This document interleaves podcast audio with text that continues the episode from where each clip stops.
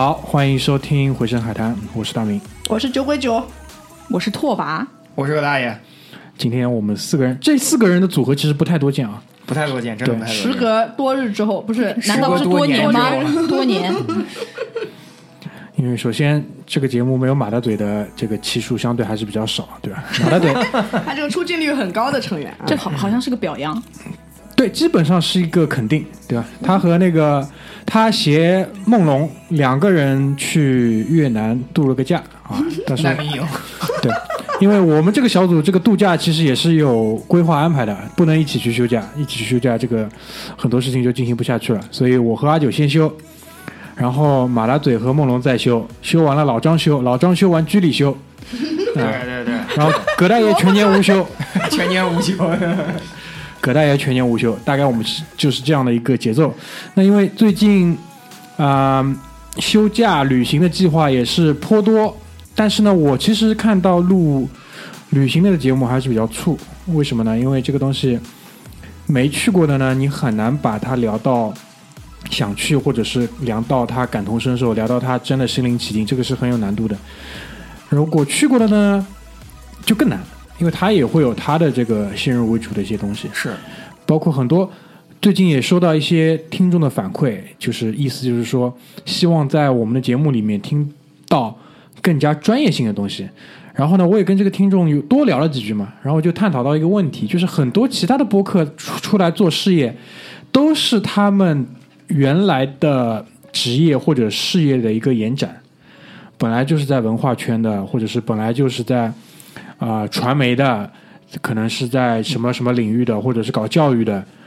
出呃出来，或者是甚至就是搞演艺的出来延展做播客。我们其实这个原生的行业跟播客其实是完全没有任何的联系的，所以你硬要讲专业性呢，可能真的是不如人家。没办法，就是不专业的人怎么办呢？哪个听众啊？我很好奇哪个 听众啊？啊，这个线下交流，啊线下交流。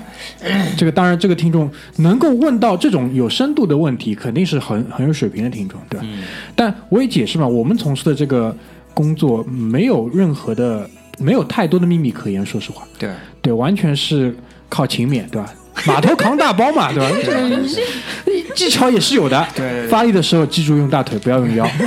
好吧？这个这个就是可以先扯过去。所以就是说，我们还当然我们也自己很努力的在把我们生活当中的一些工作以外的热情的地方，或者是自己小有研究的部分，尽可能的拿出节目来跟大家讲，来跟大家聊。这个其实是我觉得我们可以做的所谓的一个专业性的东西。但是我觉得最最终，我认为我是和他在这个讨论当中达成了一个共识，因为我们本来就是一个不专业的东西。如果你想听专业的，麻烦你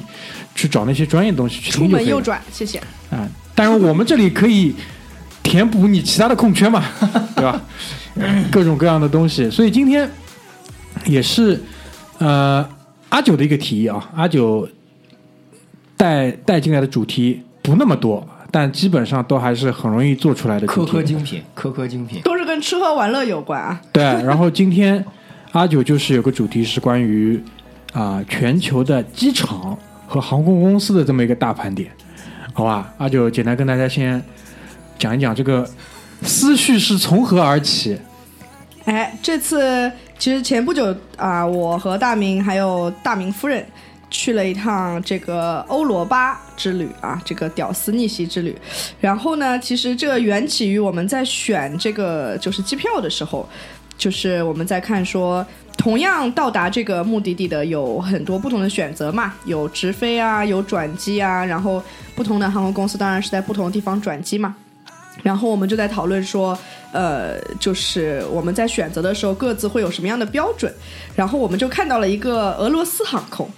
当时引起了一阵讨论。我和那个大明嫂的这个呃观点是说，战斗民族的命只有一条不，敢做。简而言之就是命只有一条。对，然后但是大明苦口婆心的这个说服我们啊，就是说他坐过俄罗斯航空了，还可以的咯，呃，也没有太差咯。死不掉的喽！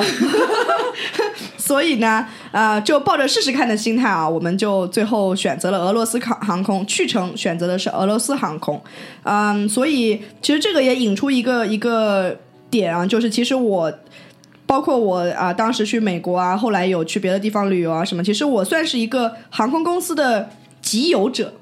就其实到了到了布拉格那天，呃，因为我哥来接我们嘛，我在那个布拉格那期节目也有讲到，就我哥就在车上呃嘘寒问暖了一下，对吧？啊，来的飞机怎么样啊？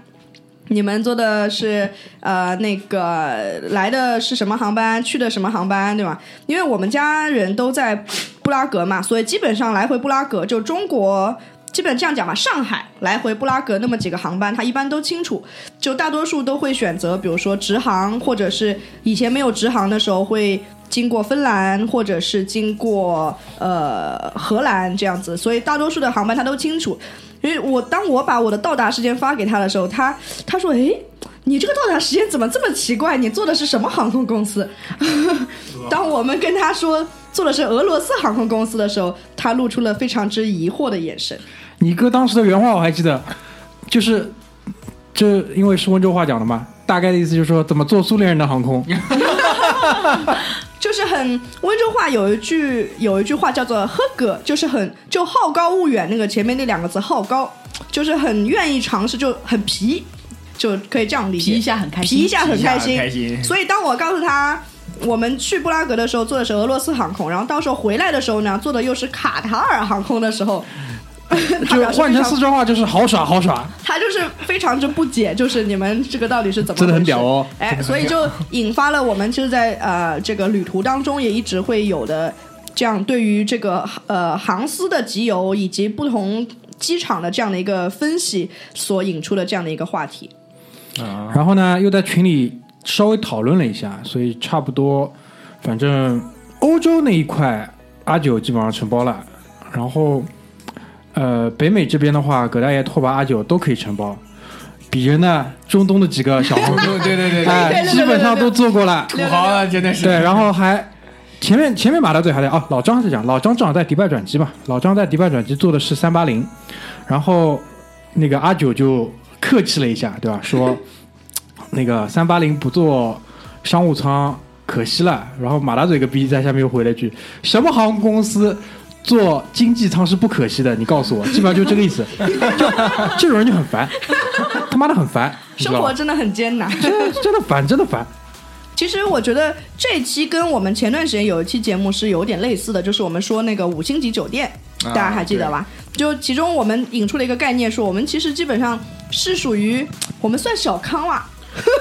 我操！我觉得这个标准有点那个什么。温饱温饱，我跟你讲，你不要动不动就把这种阶级对立的东西给树立起来，对我们没有好处的，小姑娘我，没好处的主要是。想说，就是这种徘徊在小康线上下的我们呢，但其实对于追求生活品质还是有一定的追求的。我跟你讲，我们是习近平一直想要关心的困难群众。对，我就想说呢，我每次都巴巴的看着新闻联播，关每年新年讲话都说他还是很牵挂困难群众。我说什么时候能牵挂到我啊？真的是，所以呢，在那个有限的这个经费和每年有限的出游的过程当中，其实在当中寻找一点小乐趣吧，我觉得是我们这一期节目的一个一个初始的这个初心。可以可以，我觉得可以。行啊，那我们就开始吧。呃，先说说那个你们现在印象比较深的吧，或者说航空公司，说实话，呃，所有的东西其实都是有标准操作流程的。嗯，所以在这样的一个大的前提跟基础上，每家航空公司要去树立自己的特点跟特色，其实是有难度的，因为这两件事情是矛盾的嘛。是所以关于这一点，我不知道你们有没有一些就是观察，觉得特别有有有特别的地方。嗯我先说呗。嗯啊，阿九在吃，所以说我先说。比较暴露。啊，国内我比较印象深的就是川航，因为川航吃的非常好。我去成都玩的时候，就来回都是川航，而且真的是能够做到，就是他在那个呃 dinner car，就是餐车这个推过来的时候呢，上面永远都放着两瓶开着盖儿的老干妈，注意是两瓶开着盖儿的老干妈，因为一瓶在一个来回是不够用的，两瓶开着盖儿老干妈，而且川航是所有航空公司里边不会把不会把这个没有吃完的飞机餐留下的，他会在最后的时候告诉哪位乘客还需要飞机餐。哎，这个我也遇到过。哎，现在我们多两盒，谁要？对哎，这个太贴心了，跟你说，阿姨你太贴心了。川航是我在国内做过的几大航空公司里边，算是哎，国内其实一共就三大航空公司，剩下都是一些小弟。那川航是真的是能做到这个。然后我在美国印象最深的航空公司叫做 Virgin Atlantic，它的 它后维来珍航空，对，它的不听我说完，它旗下有一家小的航空公司，我不知道现在还是不是啊？那个时候好像是叫做 Frontier。嗯，你知道进到那个机舱里边的感觉是什么吗？就像你进到了夜店一样，它的走廊灯是紫色的，然后地标的那个就是那个橙，就是那个应应急的那个反光条是橙黄色的，你能想到吗？就是在紫色灯光下打那个橙黄色的，就你进去以后就感觉就是立刻要飞往迈阿密，就跟一帮这个 Caribbean 的人一块开 party 那种的。我是去那个，我是飞那个奥兰多还是飞那个迪士尼？呃，飞迈阿密的时候去了，然后反正是做了这个，然后就感觉印象非常深刻。然后里边的空姐，Frontier 是我唯一一次在美国没有遇到空奶的航空公司，空奶就是暂时都还是空说话不要这么难听，暂时都还是空阿姨，暂时都还是空阿姨，但不是空奶。对，我觉得这两个航空公司真的让我非常感受非常好。维珍航空本来就是一个很浪的航空公司，哎，创始人这么浪，没办法这么。浪，对对吧？你看他不得不浪。我我觉得航空公司其实大明前面讲呢，就是叫做标准化的流程。其实你飞一趟航空，基本上你的基础配置就是安全抵达了，然后呃可能稍长一点的有点东西吃了，有点东西喝了，这就基础基础款。但是嗯、在这些基础的必要的条件之上，其实每个航空公司自己会做一些创新，就呃让人有的时候非常惊喜嘛。那其实啊、呃会发现它其实能就体现了很多这个它的软实力。比如说，包括它的餐是什么样的餐，细到它的餐具是什么样的餐具啊，然后再呃，包括空姐长得漂不漂亮，空哥温不温柔，对吧？然后呃，还有一些就是现在比较好的，有一些航空公司飞长途的会给你发一个日用品包，这是我觉得，嗯、我可能是商务舱，呃不不不，经济舱发商对商务舱发日用品包，我觉得应该的对应该的，应该的就是不奇怪。但是经济舱也发日用品包的，其实是我我想想啊，我第一次其实就上一次飞那个呃迪拜，飞就迪拜转机飞阿联酋航空公司的时候，他会给你一个呃每人发一个日用品包，而且那个包不是那种塑料包，是真的是那种呃像叫帆布包。哦就是正就像个化妆包一样，而且里面东西都一应俱全，有袜子啦、牙刷啦、头呃梳子啊什么之类的都有。所以就这种的软实力，包括呃，我以前我飞，我想想，我飞国际好像第一次做的航空公司就是那个荷兰皇家航空公司，就蓝蓝的，然后蓝蓝的大飞机，然后那个当时我印象非常深刻的时候。呃，我是我是小学，其实就不算小朋友了嘛。但有那种就是幼童，如果上飞机的话，他会给小朋友发那种啊、填色玩具、填色、哦填色画本或者是小玩具，秘密花园。哎，小飞机那种，然后可以 就是让小朋友就是分散他们的注意力嘛。所以像这种小的这种事情，我觉得是呃每个航空公司它自己的一些特色，包括前面葛大爷说的川航的这个老干妈，川航我没做过，但我做过深航深圳航空，嗯，也是有辣椒酱。我忘了是老干妈还是什么，但是那是唯一一次我觉得中国短途的这个这种飞行的航空公司里面，餐食我是能吃得下去的。啊，是可能是海南的那个灯笼辣椒，呃，具体辣椒酱我还真不知道是哪一款，反正很好吃。就当时我记得印象非常深刻，我是飞呃飞深圳还是飞香港，我忘了，但是它是牛肉面。就是面，你知道飞机上的面是那种一坨一坨的面啊嗯，然后牛肉呃是带一点点酱的，在上面加两勺那个辣椒酱，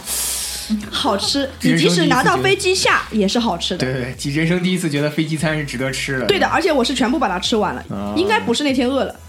我另外对深航还有一次印象是，我记得唯一一次在飞机上面，除了是坐商务舱之外，就坐经济舱，喝到粥。粥这个没遇到过。对，他是他是给发粥的，我忘了那天是早餐还是午餐，他发粥，然后配了很多小菜，很舒服。这个我就，要跟大家解释一下，就是我刚刚说了，就是中国只有三大航空公司，分别是国航、东航和南航。我刚刚跟阿九说的两家航空公司，就是呃，算是四川航空，然后还有就是深圳航空呢，实际上是隶属于中国南方航空公司的。南航的服务真的是非常到位。我一直我最早第一次注册这个航空公司的会员，就是在用南航的会员，包括至今我也是，只要是飞机能选南航的话，我都会选南航。你是这个忠实乘客，我是忠诚度非常之低的，就是有什么飞什么的这种。也不是，就是嗯，这个就是说回到我其实忠诚度不是很高的那个点在于，在国国在国内啊，在国内忠诚度也不是特别高的原因，就是其实买机票最终还是穷嘛，就是困难群众还是要不要就是装什么逼啊？不就是看价钱吗？对看价钱，但是价钱呢，因为我固定飞的，比如说我回家或者我去，比如说有时候跟我老婆去玩什么之类，优先看价钱。但我回家的那几条航线呢，只有东航和南航可以选。那我在东航和南航都做过完了之后呢，我就发现其实南航更好一些。虽然到去截止到二零一六年、二零一七年年中的时候，这两条航线合并了，就是说我没得选了。但是在这之前的话，其实南航的体验会好一些，南航体验会好一些。现在有很多这种代码共享的航班，对，就是东航和南航因为是一个联盟的，所以它老是代哎代码共享。这就要讲到这个航空公司的联盟了。然后其实这次我们出去那个求不提，飞飞俄罗斯航空嘛，我们主要其实首要的原因当然也是因为它便宜，对吧？真的便宜。其次的原因其实也是因为没有飞过俄罗斯航空，想集个邮嘛，想坐一坐。俄罗斯航空是这种战斗民族的，我们听到过很多这样的故事，对吧？全机场所有飞机飞不了，只有俄航能起飞之类的。这个是真的。然后什么什么吃呃什么晚晚出发半个小时，油门多踩一踩，然后提早半个小时到这种。这个是真的。我第一次坐俄航去去巴黎，然后在莫斯科转机，晚起飞半个小时，早到十五分钟。因为我有个朋友，他是俄航的，就是修飞机的这个飞机师啊，他就是会跟我们说，就是不知道前阵子有一次，好像上海是什么大暴雨啊、大雷雨什么的，机场所有的飞机都不飞，只有俄罗斯航空坚持飞，并且成功的就飞走了。真的厉害，真的厉害。就是他跟我们抱怨是，就是就是我还要上班，人家都下班了，就是我还得上班。苏联人这个战斗机开开开战斗机的人员下来开民用飞机，真的是分分钟很轻松的事情。对，主要讲到这个，是因为我们其实去的这趟是奔着奔着俄航去的嘛，不管它好还是不好，是奔着俄航去的。但是没想到，我们因为前期工作做的不足呢，就是呃。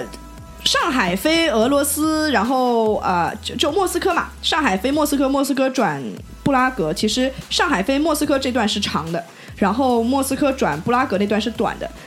这个没想到上海飞莫斯科这一段，它其实是跟东航代码共享也就是东航直飞，所以其实我们没有真正体会到俄罗斯的这个航空的长途是一个，因为我的理念是，其实你要去感受一个航空公司，主要还是要坐它的长途飞机。对的，对的。哎，在长途的这十个小时左右里面，它能够为你做些什么，能提供一些什么样的服务，才能够体现出来。是的，嗯，否则短途的话，像我们那个俄罗斯飞布拉格也就多少两三个小时那两种，个半小时哎、那种小短途就不大能够体现得出来这个公司的服务之类的。虽然姐姐们是很漂亮，啊大明是眼睛离根本没有离开那个，所以一上来一上来一坐下就这个小姐姐漂亮，这个小姐姐漂亮。所以大明嫂全程都是戴着眼罩睡觉是吧？哎，大明嫂就是，然后大明没有大明嫂还是很宽容的，大明嫂跟大明一起在欣赏，说哎那个那个那个也漂亮，人人都有欣赏美的权利。哎，对所以我就是显得很尴尬，对吧？那叫阿九看他不看一个你也可以一起欣赏这样就看不看没有，他阿九因为坐在靠窗的位置，可能角度的关系嘛，因为空姐是站在那个走廊的尽头，嗯阿九站起来看了一看，然后就是基本上肯定了我的审美，啊。大概就这个意思。对，然后呃，所以我觉得聊这期节目，我们其实可以把大家做过的呃一些航空公司可以拿出来分享分享。我这次这一趟，呃，这一趟和上一趟两趟都是为了出去办事，呃，就是来去匆匆的这样的旅行嘛。其实我也集了好几个我没有做过的航空公司的油，所以还可以拿出来跟大家分享一下。对，讲到这个啊，我们先把机场的这个因素也添加进来，哦，加入这个聊天的这个内容当中。因为前面讲到了俄航嘛，俄航其实在过去的几年都是有拿奖的，我不知道你们知道啊。不知道哪种奖？就俄航的空姐的好像是应该是空姐吧？选美，空姐选美最漂亮的最漂亮的空姐是不是不是最漂亮，我不是特别清楚，可能是关于这种服务优质之类的这种奖，反正是连续两年好像拿了这个奖了。当然，整个航空公司的奖项，阿联酋航空。那个就是酋长航空 Emirates 是连续几年也是在拿奖，对但是关于空姐的这个奖，我没记错的话，应该是俄航连续两年在拿了。然后，如果你们坐俄航的飞机，你们去看一看他们的飞机杂志，这个其实也是一个所谓阿九讲到的软实力的一个体现。它的那个杂志一般来说啊，都会有航空公司的呃创始人也好，或者是现任的这个呃领导者也好，他会给你有一个呃寄语嘛，嗯，然后会有一张照片跟签字，你知道就那种模式，你们可以去看一下俄航的老板。基本上就是莫斯科黑手党，戴了副这种就是渐变色的这种墨镜，知道吧？然后旁边站了两个姐姐，然后他他可能比个大拇指之类的这种这种姿势，非常普京，很普京。啊风格很好，风格对很好。然后讲到那个莫斯科的机场系列没接过，啊，你很厉害啊哎，，读的很很溜。读的很溜。这个机场出名并不是因为俄航，而是因为斯诺登。对，嗯，斯诺登在那边，呃，两次我在那边其实已经两次了。然后第一次呢是凌晨的差不多四点四十五分落的地，然后差不多就是五点出头嘛，就是你进入到了整个候机大厅或者怎么样。它其实是一个很小的，大概 A B C D E F 吧，差不多这么多个小的航站楼被连接在一起的这样一个结构，所以它的建筑面积包括层高都很低。但是当我们五点到的时候，所有的免税店都已经开门营业了，而且所有的免税店的规模都特别的大，这一点是让我很惊讶的。非常之战斗啊！就是其实呃，前面葛大爷讲到了这个斯诺登这一点，我其实在这个机场的直观感受就是，我能够理解为什么斯诺登能够藏在这里，就真的是很绕，非常的绕，就是。呃，不知道是因为后期扩建说把就是以前小的免税店变大了，还是怎么样？它的通道其实非常狭窄。就如果比如说大家想象是在上海呃浦东机场这种，就是一条道走下去，然后左边右边是登机口这种，你人基本是藏不了的。你藏在哪儿，基本上都是会被看到，就分分钟都会被瞄到、抓到那种。但是这个机场就很神秘啊，就感觉七拐八拐、七拐八拐而且。是上上下下的，哎，它的空间是有上下，然后有左右，然后到了那边其实，首先如果你作为一个国际中转的比较大的，如果国际中转的话，包括你使用的货币，应该也是相对来说比较方便，因为那边你只能用卢布，嗯，而且那边我看到很多小的摊位，他也没有办法刷卡，就算有刷卡，可能也不是特别方便。因为我记得我第一次去的时候要刷卡就被拒绝了，然后才再用欧元去换了点卢布，因为反正卢布也没有嘛，我说换两张，如果用不了放在家里看看也蛮好的。然后在那边吃了一点东西，我们吃了一个，反正就是那种热狗 hot dog，大香肠之类的这种东西。今这一次过去的时候，没记错的话，应该是那个有扩建了一个蛮大的区域，然后我们我和阿九在那边还精心挑选了几款呃酒精饮料，因为重点，因为其实整个俄罗斯的那个免税店，你去看的话，化妆品其实应该还是属于比较便宜的，还有卢布的关系，然后酒类的选择是特别多，因为这个民族是嗜酒的嘛。对，所以它各种各样的这种呃，不管是伏特加也好，还是其他各种烈酒都特别多。而且我看观察下来，就是两次去观察下来，很多的游客也是很愿意在那边去买酒，因为至少在上海这边，我不太见到真的有人什么去在机场免税店买烟的特别多，买化妆品特别多，买酒的不太多。但到了欧洲就反一反，因为可能酒在市区里面都是比较贵的。对，包括听说澳洲也是这样，所以很多人就是习惯在啊、呃搭飞机的时候多买一点带回去，可以喝一段时间这样。啊，但整个呃莫斯科的机场给我的印象还是比较不错。还可以，还是不错的 doable 的。对对对，我我去判断一个机场好不好，特别是在这个转机的这样的机场就很重要，因为如果你只是从机场起飞或者是降落的话，其实呃就接触的面没那么广嘛。但是你转机的话，就会接触到这个航空公这个机场的方方面面，包括它的整个航站楼的布局是不是合理，它的免税店布局是不是合理，然后会不会有一些特别叫做贴心的小设施，比如说我这次是第一次，呃，从那个哎也不算第一次，上次是迪拜哦，迪拜上次是第一次，我真正见到了就是叫做祷告室，啊对，pre room 对，然后我还特地进去一探究竟了一下，嗯，就是而且有一个我记得是这次在卡塔尔呃多多哈，然后看到了有一个专门的女性祈祷室啊祷告室，所以我还进进去看了一眼，我感觉就这个呃有一种瑜伽教室的即视感，就是大家都拿个那种瑜伽毯子那种感觉铺在地上，然后就弄。啊，就弄，哎，是什么你操，这个不不清真了，不清真了。包括其实呃，正好插一点题外话，就我这次在飞那个卡塔尔的航，因为我是很喜欢呃，我对这个很有 passion 啊，对于航空公司啊，对于这个呃这个机场、很有 passion，所以我每次坐上呃飞机，特别是这种陌生航线的飞机，我就会看那个机上的小小杂志，然后呃会发现这个卡塔尔航空的那个杂志的嗯、后面一般不是都会有说。这个呃，机场的设施的一些地图，对配置对对，然后它会有就是呃正常的地图就指北嘛，对吧？然后但是在那个地图上面，它除了指北之外，还指了卖家的方向。啊这个对。啊就这个是让我当时觉得，哎，还蛮蛮有意思。真的，虽然是没有踏上多哈的这个这个卡塔尔的国境啊，但是感受到了一丝的这种异域风情。你们这个真的浮夸。然后呃我不知道你注意到那个细节没有，就是他们的杂志外面还特地套了一个塑料风炮，因为就避免，因为很多杂志你塞在那个前座的后面那个兜里面会卷，会卷，然后会折，会干嘛？然后他特地套了一个像文件夹一个塑料封套，然后把他的杂志放在里面，所以你拿出来的时候，即使有一些你可以感觉它不是全新的，但至少没有卷边，没有褶皱这种。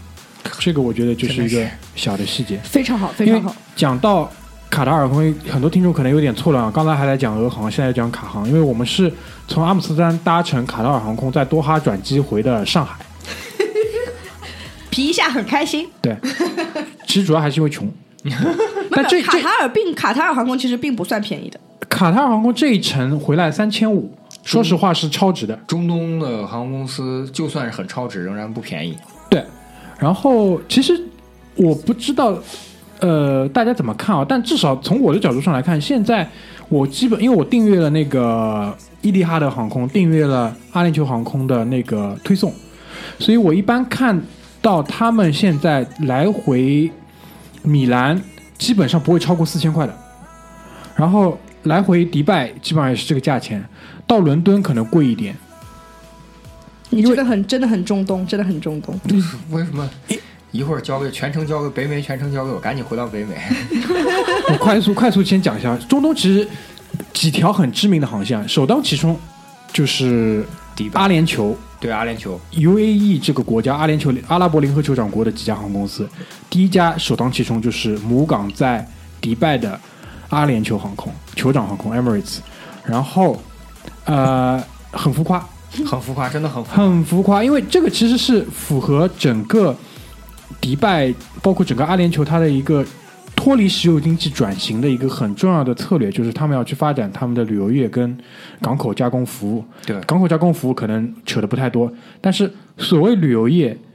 当除了你当地的这个旅游设施的建立以外，航空公司其实就是一个最好的方式，对因为很方便嘛。首先，各个城市到达你这里就变方便了。对那会添加大家对于你的一个好奇心，对吧？然后他又很早的就把阿联酋航空做成了整个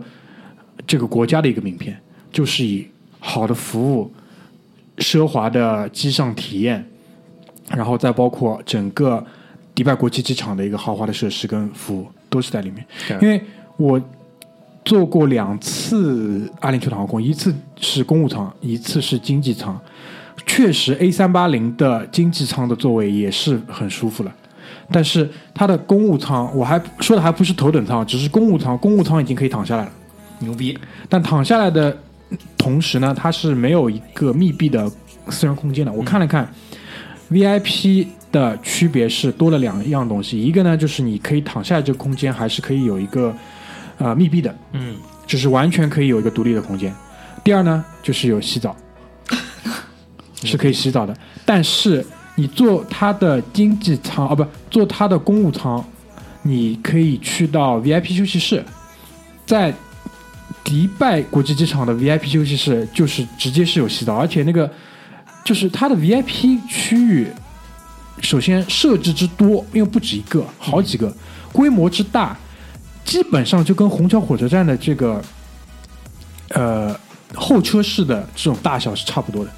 因为如果你们一般坐国内，如果你坐过那个公务舱或者头等舱的话，休息室不大的，对，不太大，对因为可能相对坐的人比较，它那个很大，因为确实它作为它的母港，它会有很多这种公务舱的那个旅客，然后它的这个活动区域基本上就被分成了休息区，它的休息区包括是有一间一间像那种老式的我们火车的那种包厢的那种房间，可以让你在里面躺着休息，然后有很大一片的这个洗澡的空间，对，然后它洗澡的空间，它给到你的那个一套，呃，一次性的那个浴袍、毛巾，包括浴袍也送啊，啊，浴袍也送吗？就是让你可以在那个洗澡区域里披一披、走动一下那种，不送毛巾想，试一下是吧？毛巾这种东西都是要留下的。现在赶紧看，现在赶紧看。拖鞋这种有搓澡吧？我就问。搓澡可能不，我跟你说，可能没有接接大明那个东北师傅问说：“大哥，今天哪天去哪个帽啊？那个帽帽啊？哪个帽？哪个帽啊？这个等这个大哥不开车了，我跟你说就去迪拜 搓澡了。我跟你说，对啊。然后在那个，如果你上到了机场，那肯定他每一个航空公司，如果你是商务舱级以及以上级别，那肯定是有一个对你的欢迎。对，对吧？一般是会拿那个要么冰要么热两种毛巾。基本上我现在发觉好像热的比较多，那中东那边是给的冰毛巾，是不是给你擦脚的呀？比较热嘛。当然，如果你真的愿意，我觉得再多多一条我还擦个脚，肯定也是给你的。然后就是不管你点的是之后点什么饮料，他肯定那个欢迎的香槟先帮你递上来。哦，是允许允许喝酒的吗？有哦当然当然有当然因为它是国际的那个航线。哦不喝酒做什么商务舱啊？这个，然后他会把那个酒单和菜单两份同时给你递上来，就是你可以在那个上面点的一些鸡尾酒，包括你可以点的那些只是烈酒嘛。然后在那个商务舱的尾端还会有一个呃，怎么讲，小的迷你吧，就是真的是有个 bartender 站在里面的。牛逼！然后，如果你飞这种通宵航线，你不想睡觉的，就一帮人在里面聊天喝酒，一杯一杯的喝酒。牛逼！对这个我记得应该也是阿阿联酋航空首创的。就其实我觉得一个好的航空公司，嗯、可能随着时代发展啊，慢慢慢慢这些功能也都会有。但是当你这个呃公司是去引领潮流的时候，就非常之啊、让人钦佩啊！就是比如说像这种空中的迷你吧台啊，然后啊、比如说这种私人的这种空间啊，然后包括像 A 三八零出来的时候，哪几个航空公司先买的 A 三八零先出的航线，其实都是会引起业界啊、的一些关注的。领风骚嘛，对的，独领风骚嘛，就是这个意思嘛。不过我个人觉得，就是中东这两个航空公司其实都是以土豪闻名，对吧？然后，那我个人觉得就是。阿联酋航空呢？呃，我只做过经济舱，没做过商务舱。我还是那个意，我还是那个那个想法，就是可能阿联酋航空公司的价值会体现在商务舱以以上，会呃更显明显一点对的，它的是它的那个经济舱其实并没有特别大的区别，除了会给一包这个日用品之外，就其他的没有特别多的让我觉得它是一个嗯土豪航空公司的感觉。呃，不过我这次坐的卡塔尔航空还是非常之让我那个叫做印象深刻或者很惊喜，就是哪怕坐的是经济舱，它也有很多的点会给到啊、我们真的是觉得，因为他自己自诩为五星级航空嘛。所以他呃，他的所有的服务啊，包括给的东西啊，然后嗯，很多的，我这次还碰到我邻座的这个一个黑大哥，他的衣服不知道为什么被啊、可能是空姐帮他挂的时候还是怎么样弄坏、弄脏还是弄坏了。然后我就看到有一个，嗯，不知道是不是他们的那个乘务长还是谁，就过来帮他去记录说大概是一个什么样的状况啊，然后帮他拍照记录啊，反馈上去说。而且他说，先生，如果你是想要需要就是呃理赔之类的，欢迎你跟我们的这个什么就是客诉部之类的联系。然后那个黑大哥很好，黑大哥说算了，没关系，什么。这个我们自己洗洗就好，然后那个空姐就说啊，先你很你很好，先生就是态度很好非常就就是他的表现出来，不是说那种说我不管不管你了那种，就是有一一种非常的这种服务意识非常好，我觉得，而且他是不会觉得你是经济舱就啊、就随便把你安置一下，然后给你送点东西吃的喝的，他是真的会跟旅客去聊天的。就有一些，当然有些那个非常漠然的旅客也就算了，但是嗯，就是愿意跟他搭两句的这种，他也会搭两句。就比如说很正常的发，就是可乐、雪碧、咖啡茶，亲爱的乡亲要点啥这种，就你会发现很多航空公司，特别是美美国的，一会儿会讲到的，就是非常之机械，我现在听到这些，我都觉得他妈的，你爱要不要，就是那种啊，你们做的才叫航空公司，对我做的叫交通工具。是，就是我我觉得啊、好的航空公司，它在很多的那种呃服务上面是很人性化的，比如说它会跟你开玩笑，就是你的果汁你是要橙汁还是要苹果汁之类的，就很人性化。要不要冰？哎，对的，会跟你开玩笑。然后，但是就引到了那个葛大爷一直期盼已久的他的这个他的吐槽都已经满上来了，现在已经不想聊了要扑出来了啊！就是 关于我们那个美美洲。应该叫呃北美这一块哎，主要是集中在美国的这样的航空公司。其实因为我拓跋和葛大爷都来回飞了那么几年了啊，就对着对着美国的航空公司有深深的怨恨。好，那呃，接下来这个顺着这条线，就可能要把这个画风一转啊，这个画风要可能变到了我们的这个呃最怨恨的航空公司或者觉得最差的航空公司。呃，我个人呢是觉得我做过最差的航空公司就是美联航了，不知这个几位是有什么样的高见？United 的是吧啊对 UA United 对，我我是这样的，我评判一个航空公司好坏有那么几个标准啊。一方面呢，就是它的这个飞机的新旧程度，就是它愿不愿意去呃吸收新的科技啊。然后另一方面呢，就是它的这个空乘人员的素质。再有一方面呢，就是它的一些细节，比如说餐食啊，比如说呃给的东西啊，或者是细到就是它的飞机上的杂志啊，这种都算是我的一个考察范围啊。然后包括啊、可能还会有一些顺带的一些它这个航空公司的文化啊、它是是不是很 friendly 的？就像 U A 它现在的广告叫做 Flying 呃什么 Smile Friendly 还是什么之类的，就是出了那个事情之后才出哎对的，对的，对的。然后呃，所以根据这么几大项来评判呢，我认为 UA 是我最讨厌的航空公司，原因在于飞机非常之老，它是在我呃。少数的飞到了几个就是这种跨洲际的十小时以上的航空公司的飞机上面没有电视的，对。我第一次坐上 UA，我非常的不解，这个我还真没遇到过哎。没有电视我怎么办？就是我是近两年才买了 iPad 嘛，呃，以前的话飞那个长途呃航空，我很喜欢看它的那个电影哦、这个其实也算是它的这个公司的软实力其中一项，就是机上的这个娱乐设施，呃，虽然可能没有那种比如说商务舱的 mini bar 这种这么嗨啊，但是作为经济舱的话，你的娱乐设施基本上就是前面的这个系统。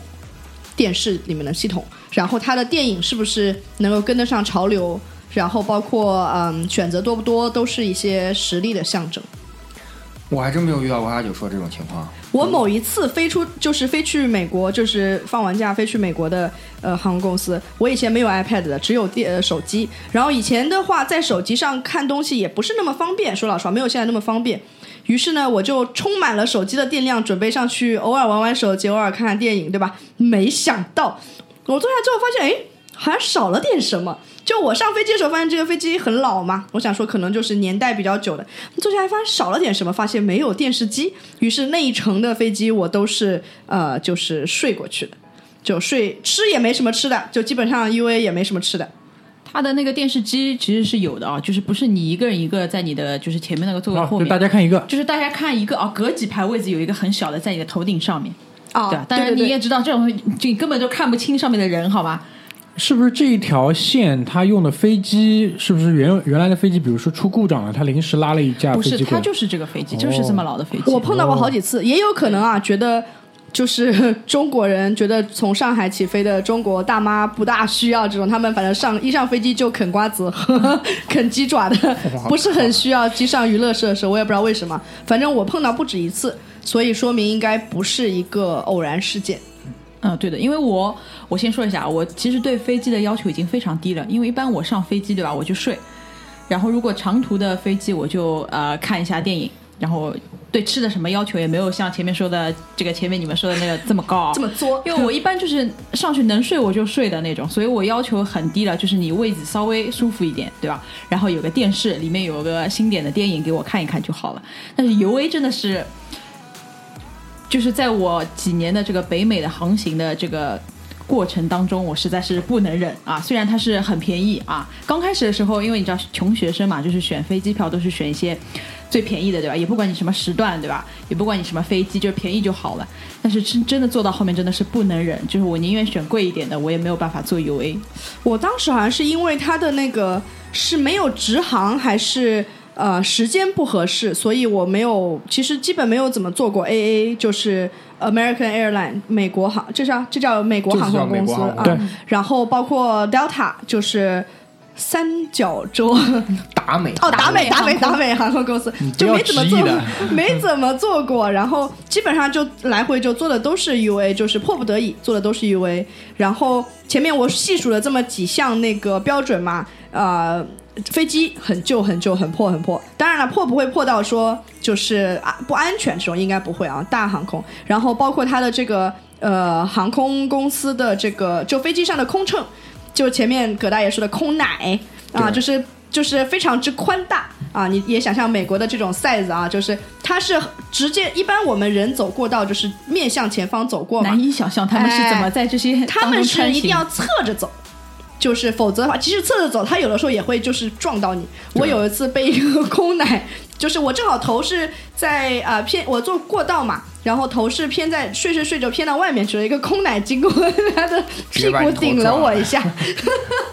我真是当时我呃就睡梦中被人打醒的感觉。所以呃，空乘不行，然后吃的也不行。另外一点，其实这个航空公司的文化，我觉得也有一点问题啊。因为前段时间可能有这么一个事件出来，大家可能都呃有所了解，关于呃他对乘客，他就是非常强势的一个航空公司，就有点那种我是国企啊，就是就我不是很不是很需要这个 customer service，你们都会来，就是你们逼逼不得已就要来做我的啊，我不愁卖。你还别说，UA 真的是美国国企，UA 是美国呃那个奥林匹克运动团的签约，然后 UA 是美军的合作航空，所以 UA 对军人是有很大力度优惠的。那阿九和拓跋说的没有电视这个呢，我做 UA 的时候没有遇到过，因为。鄙人很有幸，第一次踏上美洲大陆的时候坐的就是达美航空，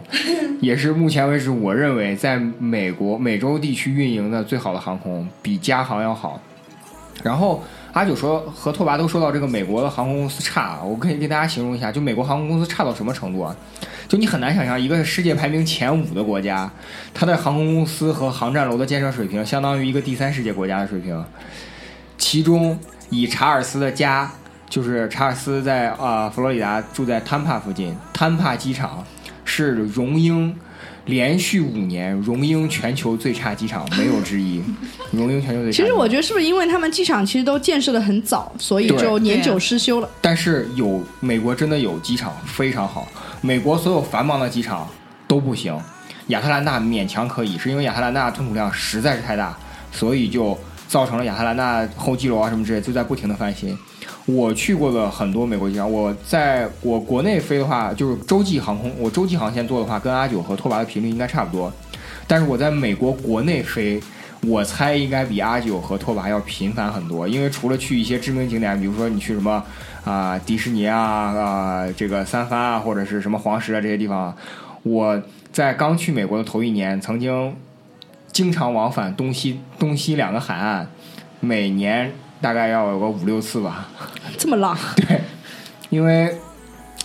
当时有一段跨跨美国的恋情。哦哟，这跨了三个时区，对，可以可以可以。然后所以说美国国内的航空公司呢，我基本上都能做遍了。那美国国内航空公司最主要的一个原因就是，美国其实不太注重这个航空公司的服务，因为对于美国人来讲，航空并不像对于中国人来讲是一种享受或者一种高阶消费品。对于美国人来说，航空公司的飞机就像我们的绿皮火车一样，他认为只要能飞就可以了。所以说，美国也航空公司呢也没有动力去改进这些东西。其实我不知道拓跋和阿九有没有印象，其实在美国最盈利的航空公司是一家叫做捷兰航空 （JetBlue），、JetBlue 很便宜，是犹太人开创的极其廉价的航空，比春秋还春秋。对，所以说，在美国航空公司，我个人可能如果是真的非洲际航线的话，我会推荐那个达美和拓跋所说的，就是现在的叫 Continental。嗯，Continental 就是大陆航空，被 UA 收购了，现在不存在。他们两个是合并的，他们俩是合并的，换股合并的。啊，那如果你有能力的话，还是要飞达美。当然，如果你有能力的话，我推荐你飞哪条航线吧？这条航线是我梦寐以求的，从北京起飞到东京成田机场转机后，坐全日空飞全日空，坐全日空飞 LAX，就是飞洛杉矶国际机场的这条全日空航线，据说上面都有刺身可以吃。我坐过一次，我也坐过。哦，你们太幸福了，太幸福了！这条航线真的非常好，非常好。那我个人，如果你将来听众们有机会回美去美国玩的话，在美国境内飞的话，我推荐大家坐捷兰 JetBlue。JetBlue 航空呢，时间都会让你很恶心。恶心的是什么？是你在路上的时间会让你很恶心，但它到达的时间，都会是正好，比如说是一个白天或者是一个下午，这样你可以休整或者立刻开始玩。然后那个美国航空航站楼的话呢，我推荐大家有机会的话可以，就是玩的时候啊，我也推荐去那个城市叫做丹佛。丹佛的机场呢是修在一片平坦的高原上的一片机场，就丹佛机场到市区要向上海这样坐磁悬浮这种这种列车一样的，要坐将近四十分钟到一个小时才能到市区。然后丹佛就是在那个落基山脚下，科罗拉多对嗯落基山脚下。然后丹佛机场，我今天下午呢也跟我们另外一个著名的嘉宾查尔斯说，查尔斯就对查尔斯对丹佛机场的印象非常好。我个人也是对丹佛机场，因为丹佛机场它不像亚特兰大或者是洛杉矶这种，它修成了它被迫修成了一个不规则的环形，你懂我意思吧？像大明去波士顿应该能知道，呃，波士顿的罗罗根罗根国际机场是一个正方形，是一个回形或者相当于回形。但是像亚特兰大或者是像呃首都国际机场或者像这个浦东国际机场的话，它是一个被迫修成了一个带折角的这种不规则的环形，对吧？丹佛机场修成了是四个 H 型连成一起的，这样的话，它的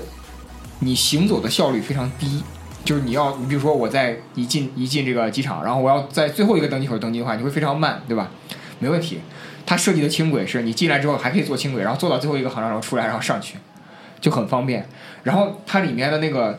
步行电梯，就是步行电梯长到你看不到尽头，非常爽，非常爽，但是你万一中间想下来下不来，就很困难。对，中间下来就很困难。只能到底。对，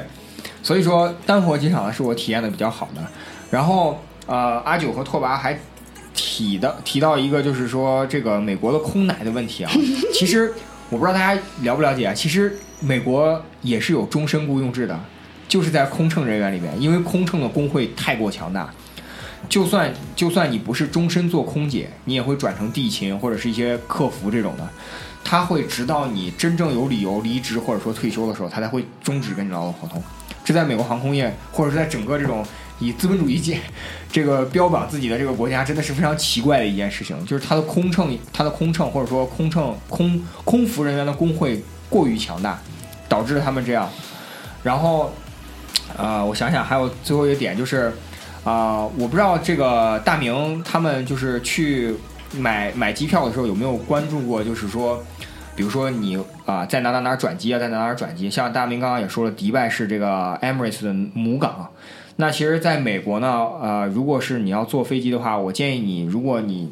刚好要到一个航空公司的母港的话，你最好买那个以那个城市为母港的航空公司的航班，它的体验各个方面呢会有一定的提升，但是意义并不是特别大。啊、总体上来讲的话呢，其实美国真的，我认为就是我刚刚在那个节目里面吐槽的，我们你就像你们俩坐的那叫飞机，叫航空服务，我在美国坐的那叫交通工具。其实很多时候啊、当然每个人在选那个呃买机票的时候，大家的这个偏好会不一样。像有的像我们家人，如果是飞现在呃基本上飞布拉格都有直航嘛，所以像我们家人基本上都会选择直航优先。就是他不需要折腾中间啊、行李啊人啊不需要折腾，但像我的话呢，我在选航空公司的时候就有那么几条啊、这个叫做弱啊，就是首先我不是直航优先的，我是航空公司优先。然后呢，转机啊、的航航站、转机的机场我也会考虑，然后再是价格，然后才是直航。就如果其他都没有特别好的选择的时候，我会偏向直航。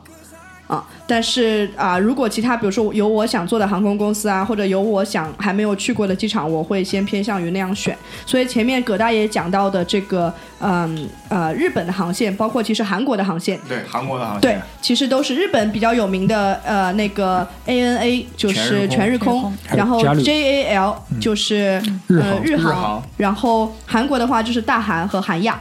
呃，这么其实四四条在亚洲中转叫东亚中转的这样的航线，其实都非常好，因为呃还是回到那个评价航空公司的几个标准嘛，它的飞机餐食非常好，因为它其实非常符合这个中国人的这样的一个胃口啊。呃，美那个全日空的话，它都是那种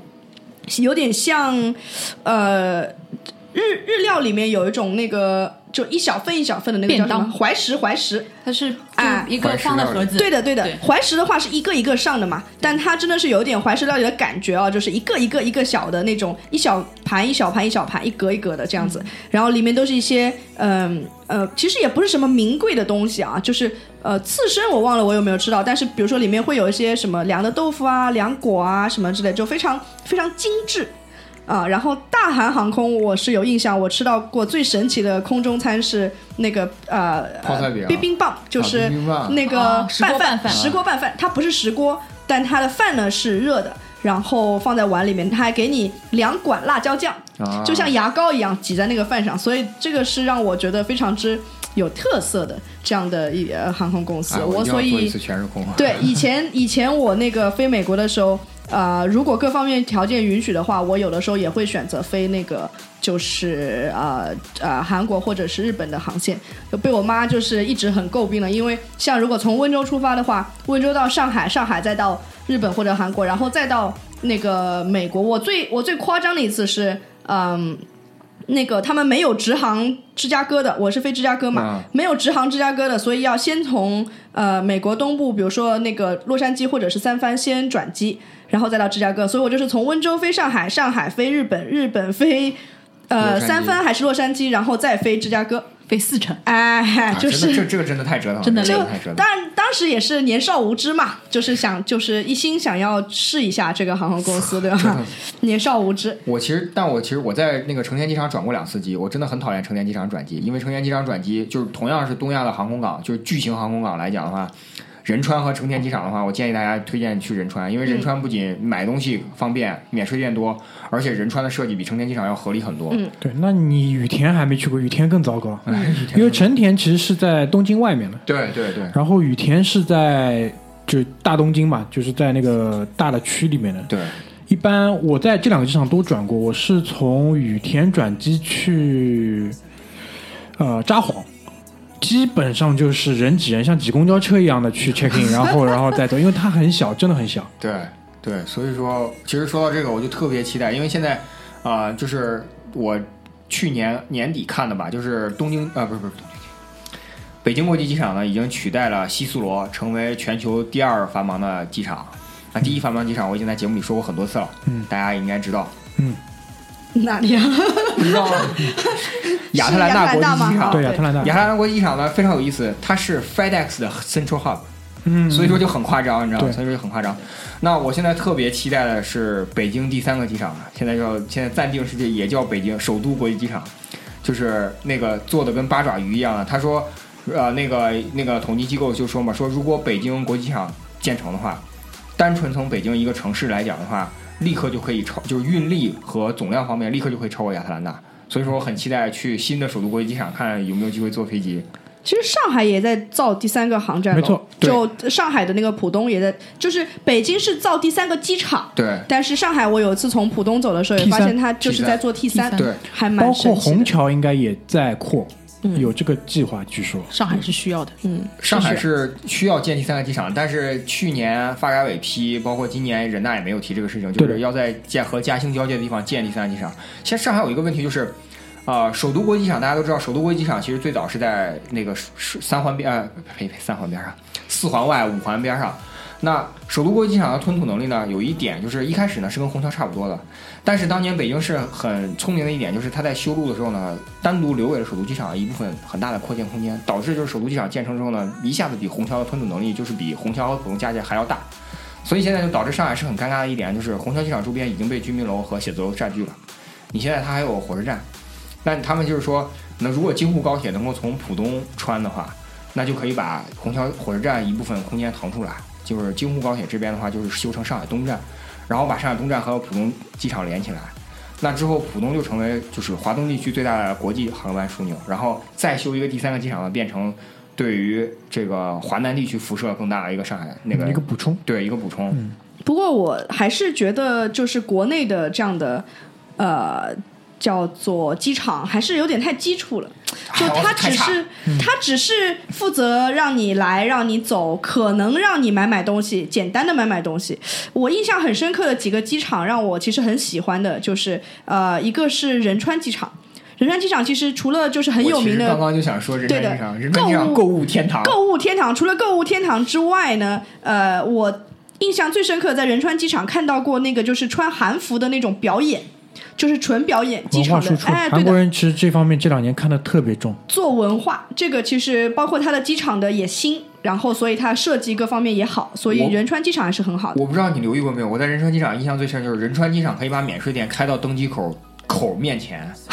就是有一个不错过任何一次购有几个买的机会。登机口，就是那个座椅是正常摆的，然后仍然是开放式空间，但你在座椅的。就是座椅和座椅的间隔中中啊，就会有这个货架，然后就会有一些 非常自然的让你逃无可逃对对对，就是这样的。仁川机场钱通通花在这里，好吧。然后另一个其实呃也蛮有名的，我也印象非常好的机场就是那个呃新加坡的樟宜国际机场。嗯，这个其实呃如果稍微关注一点这个航空这个体验的听众朋友们，可能都会知道，就是它常年稳居在就是最佳机场的前前列，至少如果不是第一也是前列。新航也是一个非常优秀的航空公司。嗯，新加坡航空，小姐姐都很漂亮。对，那个服饰也是比较民族特色嘛，对吧？反正比较收腰包屁股。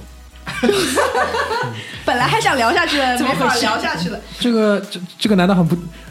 已经很写实了，好吗？对吧？哪一个不是这样？就是新航，就是樟宜国际机场，其实呃，我只去转过一次机，但是整个机场就是非常的，英文叫做很 cozy，就是很温馨，很舒适，哎，很家居家的那种环境，包括它的，比如说全程是铺的地毯，然后呢，一些小朋友玩的区域啊，还有一些你休息的区域，其实就感觉像在家里一样，就其实很东南亚有一点，但又是很很落落大方的东南亚。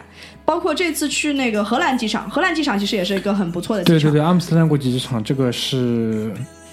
怎么说呢？就是它的第一眼其实有点像虹桥的 T 二，就出来的那一块，但是因为我们是从那边啊、呃落地，然后又起飞嘛，然后当时号称是阿姆斯特丹机场是作为一个景点嘛，商场算。是算是因为我们回来的两城的机场都是这样，包括那个多哈国际机场，现在号称是全世界最最好的机场。然后也多哈没有多哈人没有放之一，他们自己是这样讲。但我们其实我们去的时候是十二点半，半夜十二点半，那个人声鼎沸，那个规模其实我觉得是可以的，但质量上来说还行，还行。其实那个阿姆斯特丹机场啊，跟稍大家稍微的这个科普一下，就是呃为数不多的那么几个国际机场，它是跟呃一个大型的商场连在一起的。啊阿姆斯特丹机场叫翻成中文叫史基普国际机场嘛，然后它旁边就有一个史基普 shopping mall，然后两个是连在一起的。所以呢，你如果呃，不管是你到呃在中转或者是怎么样，如果只要你是可以入到这个国境里面的，其实你都可以在旁边，包括你到达的早了，然后还没没能 check in 登机的，你都可以在那个留下最后一笔财富。所以，而且整个机场设计也是非常之温馨。最近如果有刷抖音的听众朋友，可能会经常看到这样一个视频啊，就是荷兰机场里面的那个时钟，它是呃不是像我们传统的那种走的。呃，针或者是数字，它是一个屏幕，然后就会发现那屏幕里面有一个小人一直在把它那个就是分针擦掉，然后再画上，时针擦掉再画上，就是这种设计感其实呃非常好。让我觉得就是荷兰其实是我进入欧洲的第一次踏上欧洲大陆的这个机场，所以其实在我印象里面非常之深刻，我还挺喜欢这个这个城市和这个机场。刚刚阿九讲到那个新加坡的那个机场，让我想到了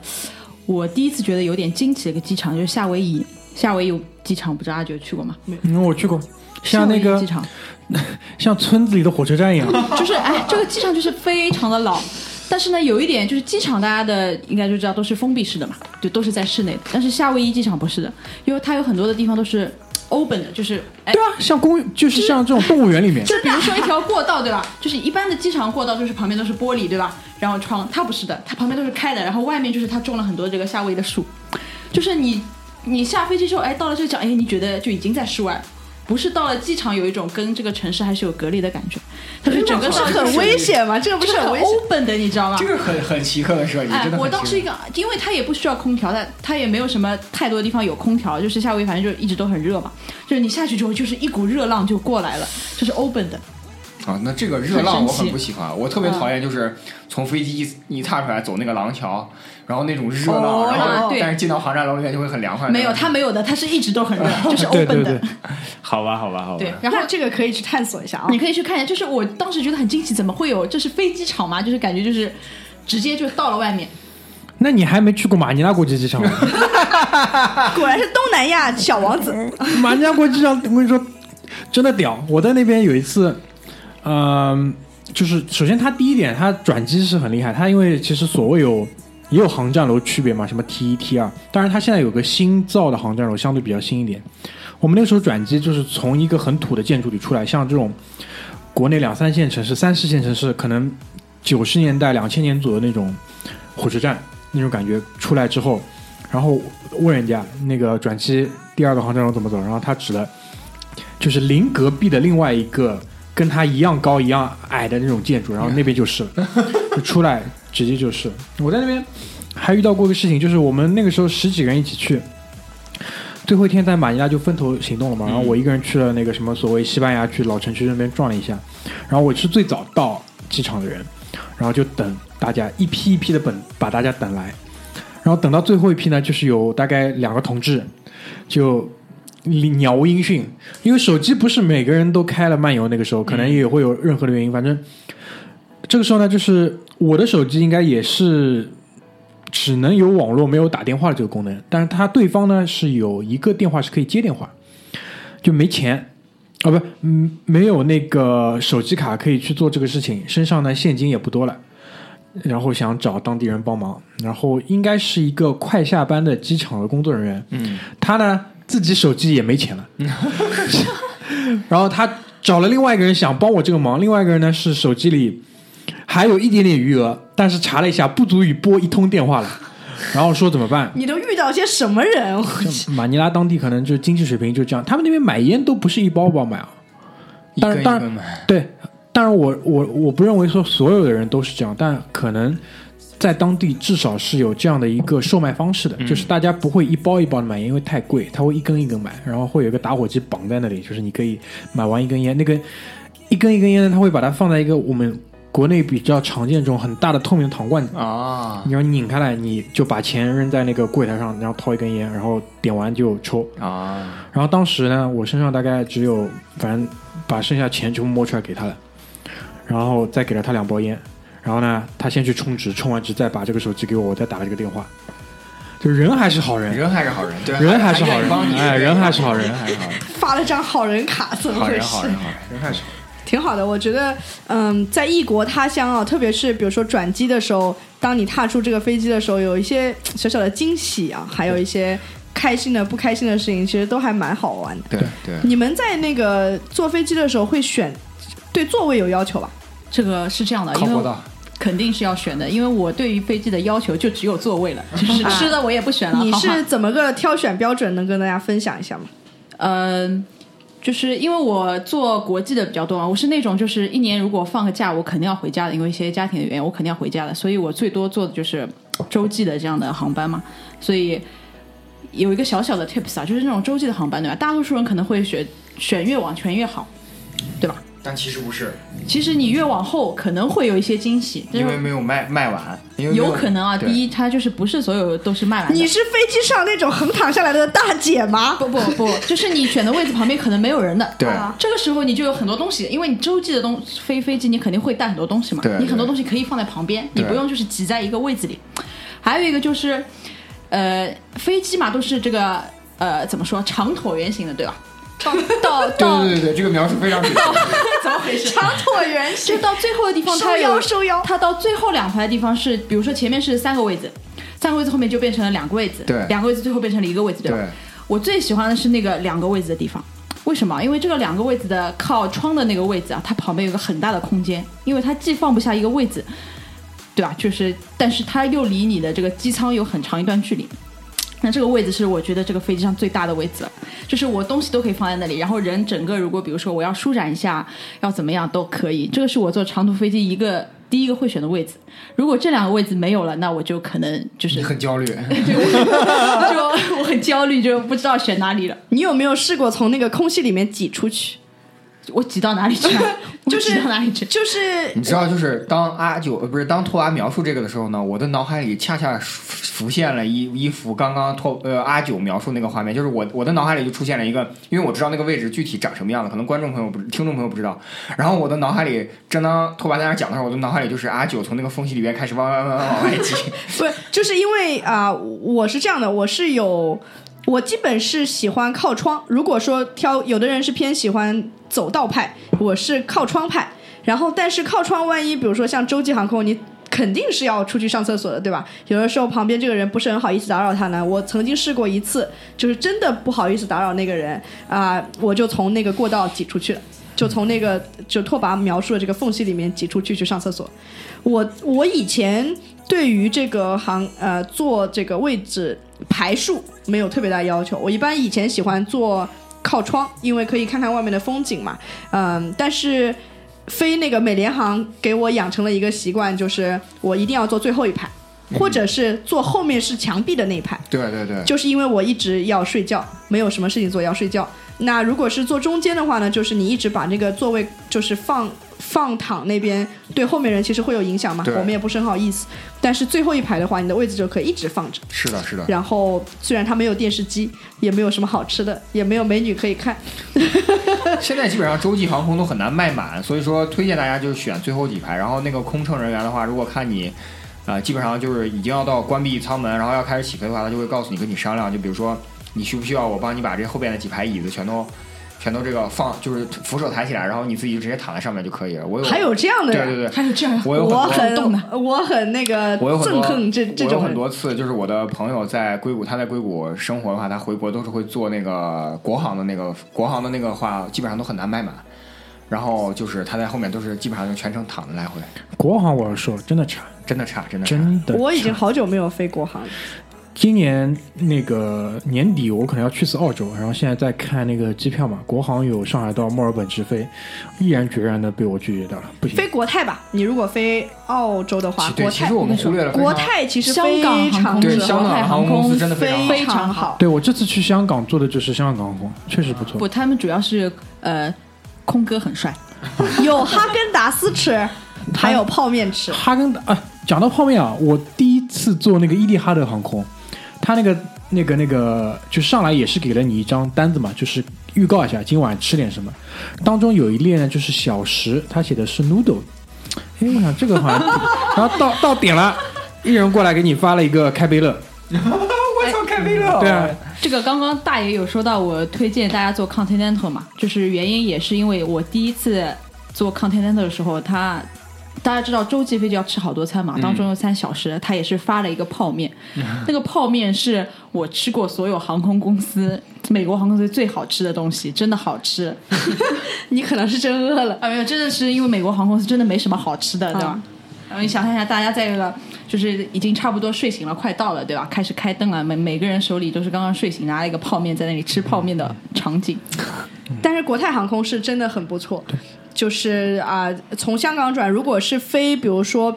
南半球的澳洲啦，或者是东南亚啦，其实都其实推荐大家飞国泰。嗯，香港机场也不错。对，然后国内我想最后聊一个航空，吉祥航空，哦，这个是温州的骄傲，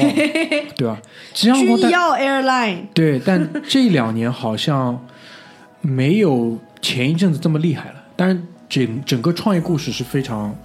非常传奇的。嗯两两兄弟嘛，对对，其实那个吉祥航空的前身是那个温州君瑶集团。对，君瑶集团啊、是其实是大家都知道，可能温州是以这个民营经济为呃非常出名的嘛。那君瑶集团就是在民营经济里面，除了做那个就是制造业，比如说什么鞋业呀、什么服装业之类的之外的一些比较就比较集团化的。比较早走上集团化和多、多产业化的这样的一个集团，当然后来因为两兄弟这个私人的这个有一个人不是死了吗？他两兄弟对一些一些对对。原因，所以后来慢慢的就是很可惜，有呃没有办法把它做强做大嘛，然后就比较大的一个产物。因为以前呃我小我很小的时候，温州有很有名的叫君瑶牛奶，对对对它其实发家是那个牛奶发家的嘛。对的，然后后来慢慢做到了旅游，慢慢做到了航空。航空。虽然改名叫吉祥航空，但它的那个英文名还是叫君耀对。Airline 啊，就这个是温州人的骄傲，真的是。一代上海强人。有一个君瑶大厦的，以前就是在赵家浜对的，路上。但，是现在因为就是后发生了那个事情之后啊。就没有了。在青松城旁边，君瑶大厦。轻。松城那个前面我讲嘛，呃，所有我们觉得好的航空公司，大多数在某一点上是呃，就是业界首发，或者说是呃独领风骚的。那君瑶航空是我呃第一次见到在国内航空公司里面呃经济舱配备一个小枕头的。对，服务很好。哎，然后各方面都非常的好，对所以这个是我我做吉祥航空没有几次，但是每次的体验都非常之好，包括它的这个细节到它的这个呃内舱的配色，对包括它停就是机飞机叫做落地了之后到那个停机坪之前放的音乐，其实都非常的让人觉得很舒服。我觉得那个时候我，因为我做的很早，所以那个时候基本上是很秒杀的。就那个时候，因为你想，私人的没有这么多，就是国家背景的航空公司，基本没有吧，国内。嗯，而且大的国现在也没有。对对对，我的意思就是说，国内航线铺的这么好，因为国内航线你想不可能国际航空公司来铺的很多，对对，所以你要国内航线走的很多的话，吉祥航空当时真的是对我来说是呃比较标杆，嗯，因为最近几年国内确实飞的也很少，国内去的地方基本上都是开车或者火车可以到，所以比较少坐。因为我之前可能往西南那边走的比较多的时候。上航那个时候还有上航，上航现在因为跟东航合并，东航合并了之后，基本上就很惨。对，基本上上航以前甩东航的那些距离，现在都已经被拉平均数拉掉了。这个我觉得也是很可惜，就是就是几年前的吉祥，其实就是近几年的海航，对差不多，差不多，对，就是走的那种呃剑走偏锋类型。精品。对，又便宜也不是便宜，就是又实惠，然后各方面做的也都很好，精品类型，其实还蛮，呃，温州人的骄傲。哎呦，又来了又来了。啊。呃，还有一个航空公司蛮奇奇葩的，不知道大家要不要聊一下。啊？我们的这个 Spring Autumn Airline，绝对不能做，不不，我 就我。这么低的要求的人都不能做，我觉得春秋航空是继吉祥航空那个半死不活之后，就是中国崛起的另外一种民营航空公司。我这是另一种模式吧对，对我们就是另一种模式。填填，补了一个空缺哎，填补了一个空缺。九，十九块钱让你能够满中国飞，对好啊，，蛮好的，蛮好的。但但是航空，我刚说了，我对航空公司的要求已经非常低了，对吧？但是呢，你想，就是第一，就是它在机场里面的位置永远是最远的，最最最最靠后面的。而且你登机还得坐小车，短驳 短驳，还得坐小车，对吧？上了飞机你还有可能飞不了，还得排队开，对吧？排队起飞，就是你在这个上面花的时间成本啊，这个劳劳心劳力啊，真的是这个价格真的，虽然它价格很便宜，但是不值得。对啊，我觉得能坐高铁就坐高铁吧。实在，我现在真的是跟大明讲的一样，国内真的飞的很少很少，基本上能需要到的，比如说回家或者怎么样，基本上就都是坐高铁。也嗯回温州，我除非是国际飞回来要连接直接回温州，我会坐飞机，平常基本就不坐飞机了。好吧，我们最后最后要不就以上海为始发点，推荐一下东南西北各个地方，就是你比较推荐的这个航空公司吧。我觉得以这个大洲分吧，对啊，就是大洲，往欧洲，呃，往欧洲飞，其实如果是你想体验这最新的科技的话，我会建议你飞那个呃 Lufthansa，就是德航汉莎。汉莎汉沙汉沙航空公，它是全世界呃第一批当时引进 A 三八零的，嗯。所以就是。当时他这个举动让我，我也是特地为了做三八零去做过一次汉莎，嗯。各方面都非常好，包括它的就是很现代化，嗯。它可能不不一定是那种亚洲的那种亲切体贴的服务，但是各方面都非常现代化，而且非常专业，这个就让人非常之钦佩。对啊，然后如果是呃非欧洲的话，现在基本上如果便宜的话，我还是推荐做中东那几个。呃不，如果是直航，我说对对对。直航是坐海航，啊便宜的话，对嗯还不错的，就是因为它便宜呢，所以你可能能做个商务舱。嗯就是你的这个心理价位可能能做个商务舱，就当然会比经济舱要好很多。对，但如果转机的话，其实那么几个机场比较好。那个荷兰前面讲阿姆斯特丹机场转机也比较好。然后呢，其实现在从中东转机也都非常好。对，因为你这个航程非常合理。对呃，你就不会一次性飞个，你不会一次性飞个十十小时。又又飞两小时，哎，对的，就是你基本上是飞到中东，比如说六七个小时、七八个小时，再飞一个六七个小时，这样你就不会那么累。对，而且的话，如果你买商务舱买阿联酋航空的话，它还有一个服务，就是它接送机都是直接帮你包掉的。就是你在买机票的时候，你还要填写一下到哪里去接你，跟你下飞机之后送你去哪里，而且都是呃宝马五系跟奔驰 E 级以上的，或者是沃尔沃的这种就是旅行版，因为它后面可以放行李嘛，都是这种级别的，所以这个其实又两成的钱帮你算进去，真的是很超值，真的是很超值。嗯，然后往南美洲飞，呃，不是不是南美洲，往那个南半球飞，其实前面已经提到过了，国泰，国泰国泰或者其实中东转也可以，只要你不嫌飞得远的话。哦这个好像有点去个南半球，他妈 还得跑到中东转机。对，然后南半球我再多补充一下，如果往东南亚飞啊、我觉得就不要挑了，好吧？亚航看一看，但大韩就韩国的航空公司，我一直不敢坐，不知道你们有没有？哦没有，目前我还没做过还。可以，我觉得我韩亚和大韩都做过。因为他们的航空其实啊，这个韩国的飞机师是最差的飞机师，他们大家知道成为飞机师是要航时的嘛，那韩国的飞机师一般都是航时非常少的。就速成班然，后韩 韩国的飞机师呢，就是去外面找工作都是找不到。你想象一下，飞机师找不到工作，好吧？就是是新东方毕业的，就是没有办法，有别的航空公司都不会要他们的那种。就是我不敢做，啊，还可以吧。其实跟做俄航是一个道理嘛，就是安全嘛。就呃，韩俄国航航不一样，俄航战斗机不一样，开玩笑，就我敢。俄航我也敢做，俄航我也敢。那韩亚和大韩，我觉得其实它是靠那种文化取胜，就看你是呃在意什么。有的人可能比如说特别有钱，特别在要命，对吧？我就不能担起这个一点点的这个危害，或者是觉得这么一点风险，那你就不要做呗，是吧？你飞飞日本，对吧？多好的。呃，但是韩国呢，就是两条航空公司都是偏年轻化的。包括飞机上的小姐姐、小哥哥啊，包括他的这种服务的理念和航空公司的理念都是偏年轻化的。当然啦，事故率普遍偏高。对，不要说了，哥哥欠你一次俄航，好吧？不过，不过那个，嗯，就是还可以。就飞机啊，其实大家会觉得飞机，呃，听起来非常骇人听闻。如果出问题的话，但飞机其实它的事故率低于其他的最安全的交通工具。对的，只是它每一次出问题就是 大问题，所以听起来非常的骇人听闻啊。这个大家我觉得要正一下名为这个飞机。然后所以前面正好讲到往那个呃往美西、往南都有了，啊现在往东。往东飞的话，前面讲过，呃，如果是要直航，推荐就是达美，其实 AA 也可以。就是美国航空，嗯，美国航空其实我还是这个理论啊，就是它其实是蛮早之前开始，呃，主动引进一些新的飞机，美国航空就有你很推崇的那个七八七，七八七，对我这次回来就是做的这个，就是变换的窗。对，其实七八七的话，因为是比较新的机型嘛，那所以就啊、呃就是包含了很多最新的科技，包括它那个流线型的机翼。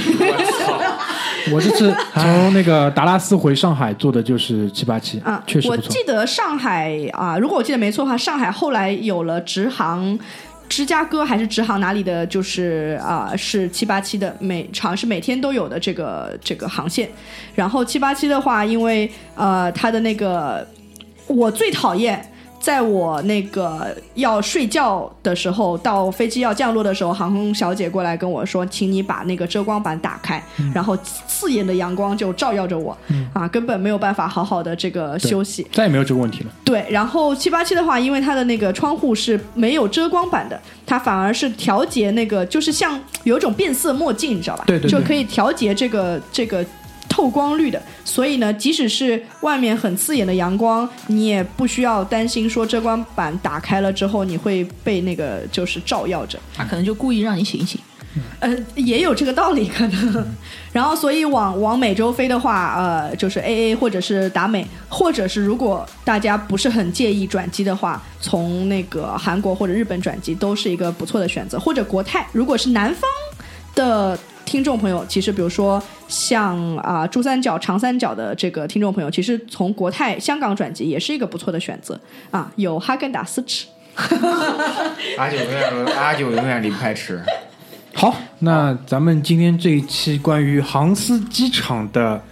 大杂烩大汇总就差不多进行到这边。欢迎大家那个来信来稿，跟我们讨论一下。今天可能还缺了一部分没有讲到，就是一些呃不同的这个航空集团的这个叫做里程卡呀，或者什么之类这一块的啊。航空集团 这个就是因为有听众可能要求比较专业点的知识，我们可以如果大家有兴趣，我们还可以再单开一期节目跟大家单独讨论一下。好，好今天就先到这边，拜拜。拜拜好的。，祝大家多飞拜拜飞。